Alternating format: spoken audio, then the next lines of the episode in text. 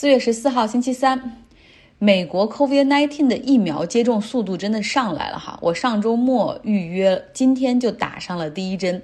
然后今天还有点小紧张，因为不知道能打到什么哪个品牌的疫苗。然后当时只希望说不要打强生的疫苗，因为那个的有效率有点低，而且还出现了几例的这个血栓的情况。而就在今天上午的时候，美国多地是宣布暂停强生疫苗的接种计划。那我就知道了，哦，我可能接种的不是辉瑞就是 Moderna。那后来到了现场之后，发现接种的是辉瑞疫苗哈，呃，打了第一针，在场地内还做了十五分钟观察，没有什么问题了，然后又找到这个医生帮忙预约第二针，嗯，现在没什么感觉，就是觉得左手的这个手臂有点沉，其他的感觉都还没有哈，还挺好的，嗯，二十八天之后我可以打第二针。那么今天早上我在和欧洲同事开会的时候，我还说，哎呀，我说我们所在的这个 county 把 COVID-19 的接种开放到了所有十六岁以上的人群。我同事大部分都在欧洲，然后他们就说，哎，我们欧洲也差不多，我们也开放给所有人，只不过是六十岁以上的所有人。所以一个是十六岁，一个是六十岁。欧盟目前仅有百分之十八的人接种了疫苗，那相比之下，英国的接种率已经达到了百分之五十五，所以真的是欧洲在这方面很慢哈，疫苗接种上。在英国变异病毒、巴西变异病毒席卷欧洲的时候啊，注意，其实这样说好像有点不负责任，就图一个简单哈，以变异的来源来命名这个病毒，其实跟他们叫这个 COVID-19 为 China virus 中国病毒又有什么差别呢？所以我们不鼓励这么说哈，但是为了简单，也就这么说了。这几种变异呢，实际上让年轻人更容易感染，所以我们看到了，现像法国等一些欧洲国家都再次进入到了居家隔离的状态。谁能想到疫苗都出来了，没想到事情还可以变得更糟。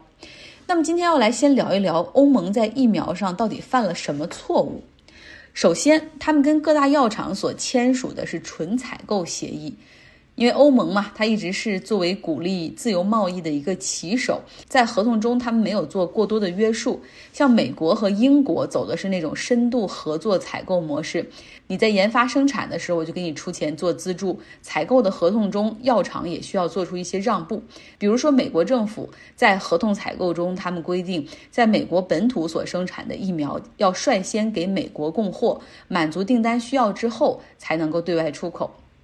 欧盟没有这样做，所以导致后来他们发现，哦，你这个英国的阿斯利康疫苗一边跟我们说没有办法按时交付订单，一边还把在比利时生产的疫苗运回到英国去交付。我们后来也就看到了所谓的这个疫苗贸易战，哈，这个欧盟好像很不讲理的说要扣下所有要出口的疫苗，先自己来用。其实这是他们在合同中一开始并没有想好的一个条款。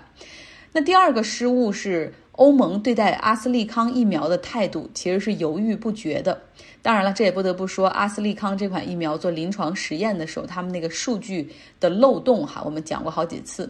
欧盟的药监局 EMA，它批准适用于所有人群，就是十六岁以上的所有人群都可以接种。但一些欧盟国家呢，却觉得有问题哈，所以他们不推荐老年人使用。后来法国、德国又改变要求，将适用的人群哈锁定在六十四岁到七十四岁之间。而三月份的时候呢，这个阿斯利康疫苗在数千万的接种中有疑似引发了几起比较严重的血栓事件。那么，欧盟的十三个国家叫停了阿斯利康疫苗的接种。可以想象，那些虽然没有叫停的国家，那去打疫苗到了现场的时候，如果发现是阿斯利康，其实很多人都会找个借口说：“哦，我不想接种了，或者是我可能有过敏，就掉头就走，就也影响了这个接种的过程。”欧洲药监局 EMA 他们后来经过调查，又发声明说，没有证据会表明引发血栓，大家可以继续使用。可是就到了四月七号。这 EMA 又反悔说可能会引发血栓，还建议让阿斯利康将血栓加入到副作用的大名单中。在这种情况下，丹麦等国家就彻底停止了阿斯利康疫苗的应用，而法国和德国将推荐阿斯利康疫苗注射的人群缩小到五十五到六十岁这个年龄段。所以这样一番折腾下来，哈，你看民调显示。在德国，只有百分之三十的人认为 COVID-19 的疫苗是安全的；在法国，只有百分之二十三的人认为这个疫苗是安全的。现在又出现了这个强生疫苗的可能也引发血栓的问题。随着美国暂停这个疫苗的接种，强生也表示他们将推迟在欧洲的接种计划。所以这些都会影响到欧洲的民众对于疫苗的信心。其实今天还有个大新闻，就是美国总统拜登即将宣布阿富汗的撤军计划。预计到今年的九月十一号，美军将全部撤离阿富汗战场。今年的九月十一号将是九幺幺事件二十周年纪念日。在二零零一年的那一天，恐怖分子挟持着飞机撞向了纽约曼哈顿的中心地带那个标志性的双子塔。就当时不只是双子塔坍塌，就包括双子塔对面的，像雷曼兄弟他们的办公室，原来就在这个双子塔的对面。在袭击的事件中，他们的大楼也基本上是毁坏的状态。那同时还有其他恐怖分子携民航飞机撞向五角大楼。本拉登的基地组织宣布对此负责，而本拉登呢，他当时又在阿富汗哈住，然后也受到了掌权的塔利班的庇护。塔利班拒绝向美国交出本拉登，同时也不愿意承认基地组织是恐怖组织，也不愿意对他进行打击。于是小布什就发动了对阿富汗的战争。这场战争长达二十年时间，总共耗费了美国人两万亿的美元。很段很长一段时间里，美军在阿富汗大概有十万的驻军。那在这二十年间，有两千四百多名美军士兵和三点八万的阿富汗平民在这场战争中丧生。从奥巴马政府开始，美军就开始逐步削减在阿富汗的驻军；而在特朗普任期上，他们更是和塔利班进行了一个和平谈判，答应美国会在二零二一年的五月一号完成撤军，来换取塔利班与阿富汗政府的和平。那拜登上台之后呢，表示会对这个和平协议重新评估。那现在看来呢，他只是把撤军的时间推后了一些，但基本上是赞成的哈，觉得是时候要结束这场没有尽头的战争了。可是很明显啊，塔利班。没有完全遵守和平协议，他依旧对美军和北约的基地以及阿富汗的军队和警察进行袭击。从塔利班自己而言，他们不认为自己需要妥协什么，光脚的不怕穿鞋的。最难的那些年我们都熬过来了，现在还怕你美军在这儿耗着不走不成？他们还发出警告说，如果美军不撤离的话，你们只会遭到更多的袭击和更多的伤亡。美军情报部门也分析说，在美军撤离之后，阿富汗政府完全没有能力和塔利班进行抗衡。所谓的和平协议很可能就是一纸空文，哈，无法确定阿富汗是否会倒退回九幺幺之前的状态。塔利班重新掌权，他们会禁止女性读书、上学、从事工作，男人可能会要求重新把胡子给蓄上，然后可能需要这个戴头巾，禁止一切娱乐活动。不过呢，权衡再三之后，拜登还是决定撤军。他会在明天具体公布计划。那目前，美国在阿富汗有两千五百名的美军驻扎，同时还有一千多名的这个情报部门和特别部队，也就是那些海豹突击队、什么三角洲那些特种部队。那对此呢，阿富汗政府表示说，我们希望美军的撤离不会被塔利班当成是他们获得了这次战争的胜利。然后同时他们还表达说，天下无不散之宴席，总有这一天，我们会 survive，就是我们会想办法生存下去。说的挺可怜，挺悲壮的。那美国的议员中呢，有支持也有反对的。反对的声音像共和党的领袖 Mitch McConnell，他就是说了，外国恐怖分子不会因为美国政客厌倦了战争就放弃威胁我们。总统需要向人们解释一下，从阿富汗撤军如何能够让美国更加安全。好了，今天打了疫苗之后稍微有点疲惫哈，所以节目稍微短一点。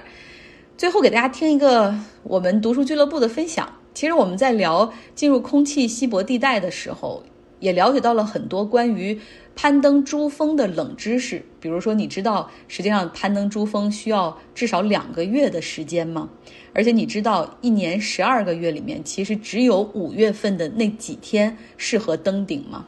而且你知道所有的登山者在最后从第四营地向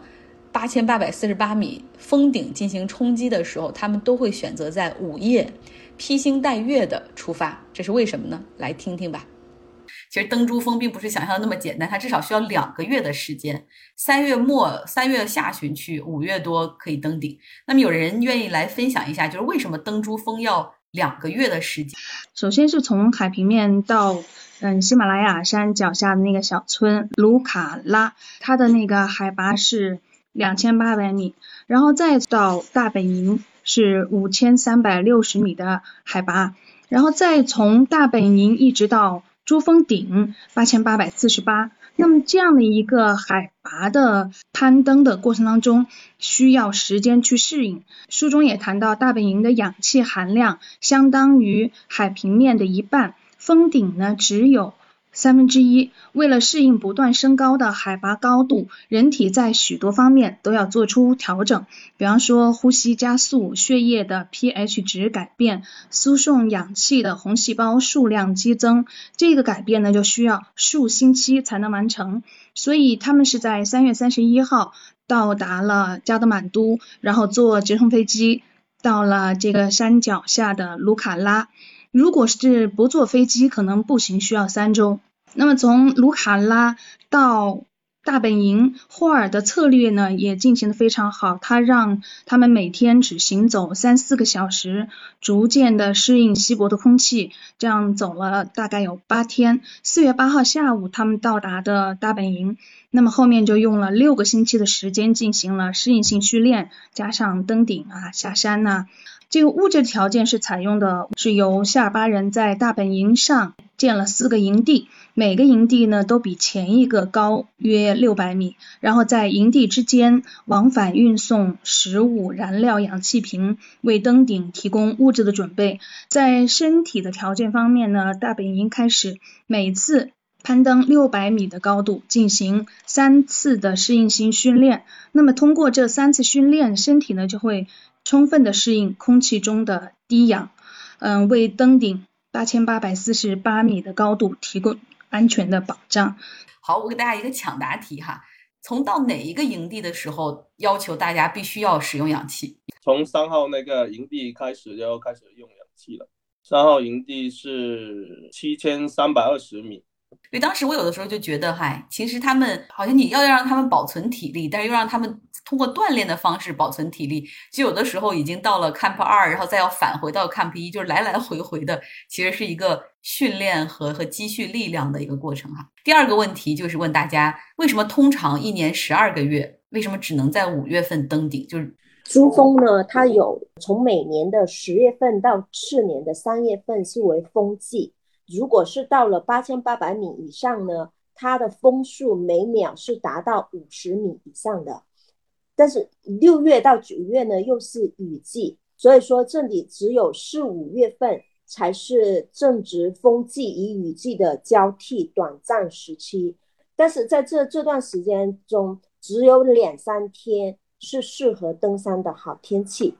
午夜要开始午夜登顶吗？有时候看他们晚上十一点，然后。收拾行李，准备开始往上冲顶，还觉得趁着那个月光往上走哈。有人再愿意聊聊这个吗？